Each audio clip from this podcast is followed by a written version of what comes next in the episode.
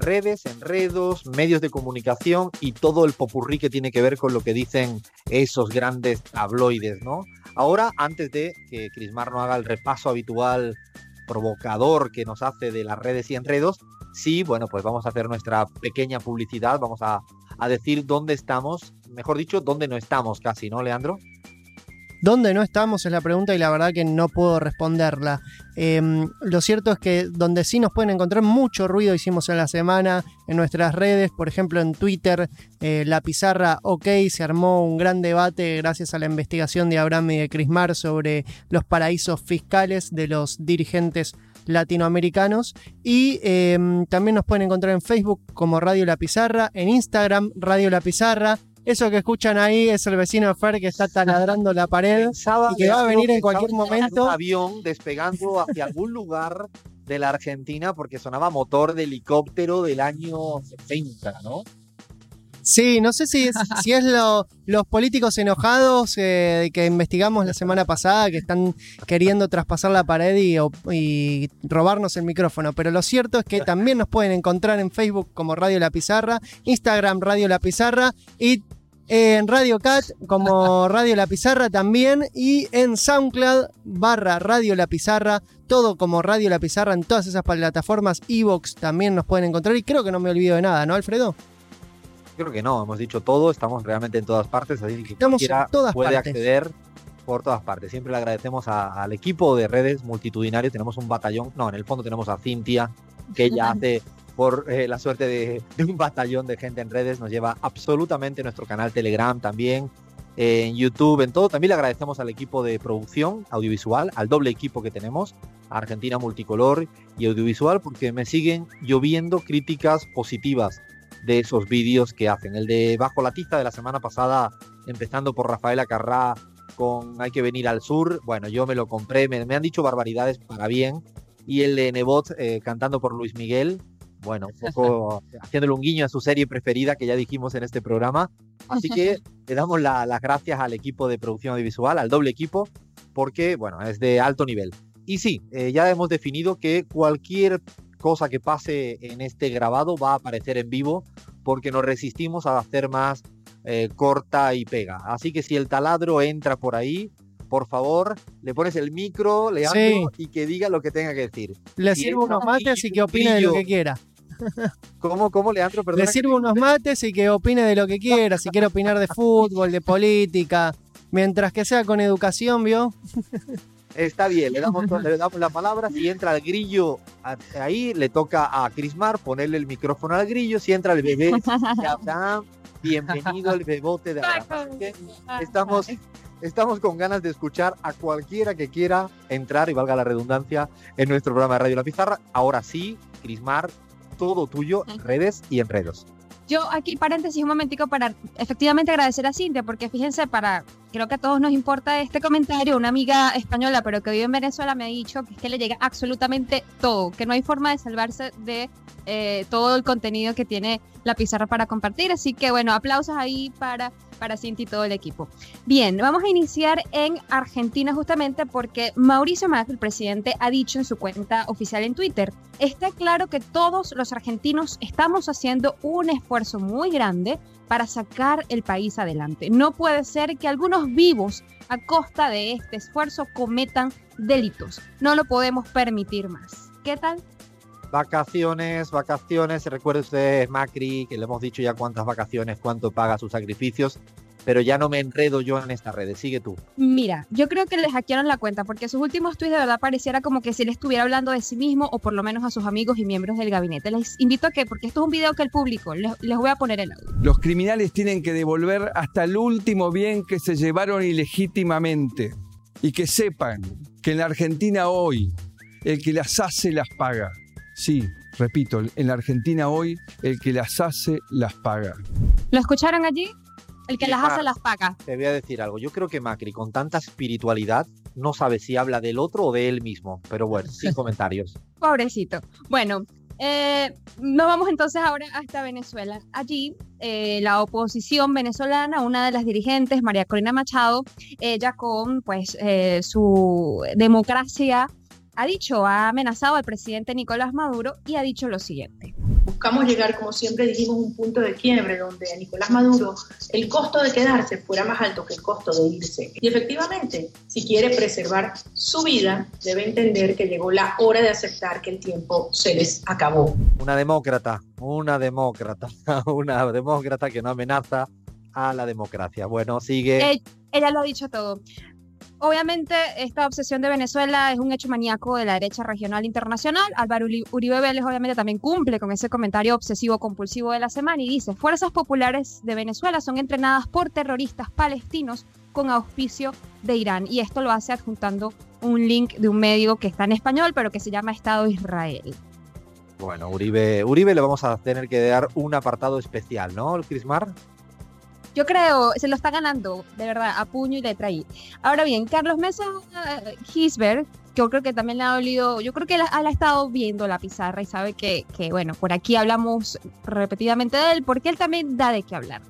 Un tuit. Venezuela continúa viviendo la peor crisis política y humanitaria de su historia, generada por un gobierno que solo busca eternizarse en el poder, conculcando la democracia. Los regímenes dictatoriales en nuestra región tienen los días contados. Obviamente, a falta de propuestas y argumentos, usan a Venezuela porque no les queda de otra. De hecho, Mesa no hablaba de esto hasta que es candidato. Parece que se ha transformado. Veremos a ver cómo continúa el año 2019 y dónde acaba el señor Carlos Mesa. Yo no sé qué les pasa cuando entran en, no sé, en esa carrera presidencial. Ahora bien, lo último, para cerrar aquí con broche de oro. Juan Orlando Hernández, el presidente de Honduras. eh, no vamos a dejar de hacer lo que tengamos que hacer para que el pueblo hondureño pueda vivir en paz y tranquilidad. Nuestra voluntad y decisión es firme e inquebrantable en la lucha por lograr la paz y la seguridad del pueblo hondureño. Ni siquiera una mención chiquitita a los hondureños que conforman la caravana migrante, ¿no? Hoy has traído lo mejor de lo mejor de cada casa. ¿eh? Hemos terminado con el broche de este hombre pacificador, estabilizador de Honduras y que además no sé, no nadie se va de Honduras, ¿no? No es un país que la gente se va porque el régimen está perfecto. Bueno, me callo, me callo, me callo, porque si no hago otra editorial, ya sabéis que esto me, me resulta tan sencillo a mí, así que le paso ahora eh, la pelota a nuestro Se te nota demasiado y por favor hazme esta entrada que me gusta tanto Abraham de los independientes, libre y todo eso. Bueno, compa, vamos a empezar hoy con uno de mis favoritos. Se trata de nada más y nada menos que Diario El Clarín, por supuesto, el diario más libre e independiente de la Argentina, un verdadero clásico de este segmento. Escuchen esta perla. En su edición del 13 de enero, Clarín asegura que comer tierra sirve para adelgazar. ¿Qué tal? no puede ser verdad, espera, espera. ¿Puedes repetir con literalidad, Abraham, por favor? Diario Clarín. 13 de enero. Comer tierra sirve para adelgazar. Así es, tal como lo escuchan. Es increíble pero cierto. La insólita nota publicada por el medio oficialista, perdón, perdón, por el medio libre e independiente, quise decir, afirma que comer tierra es un método efectivo para perder kilos de forma sencilla. Refiere la nota, compas, que la obesidad es un problema serio en Argentina, por lo que comer arcilla, más específicamente, puede resultar una buena opción para bajar de peso. Es tan efectivo Comer aire también que- está bueno, dicen, ¿eh? ¿Comer qué? El próximo título de Clarín va a ser Comer aire está bueno para la circulación sanguínea.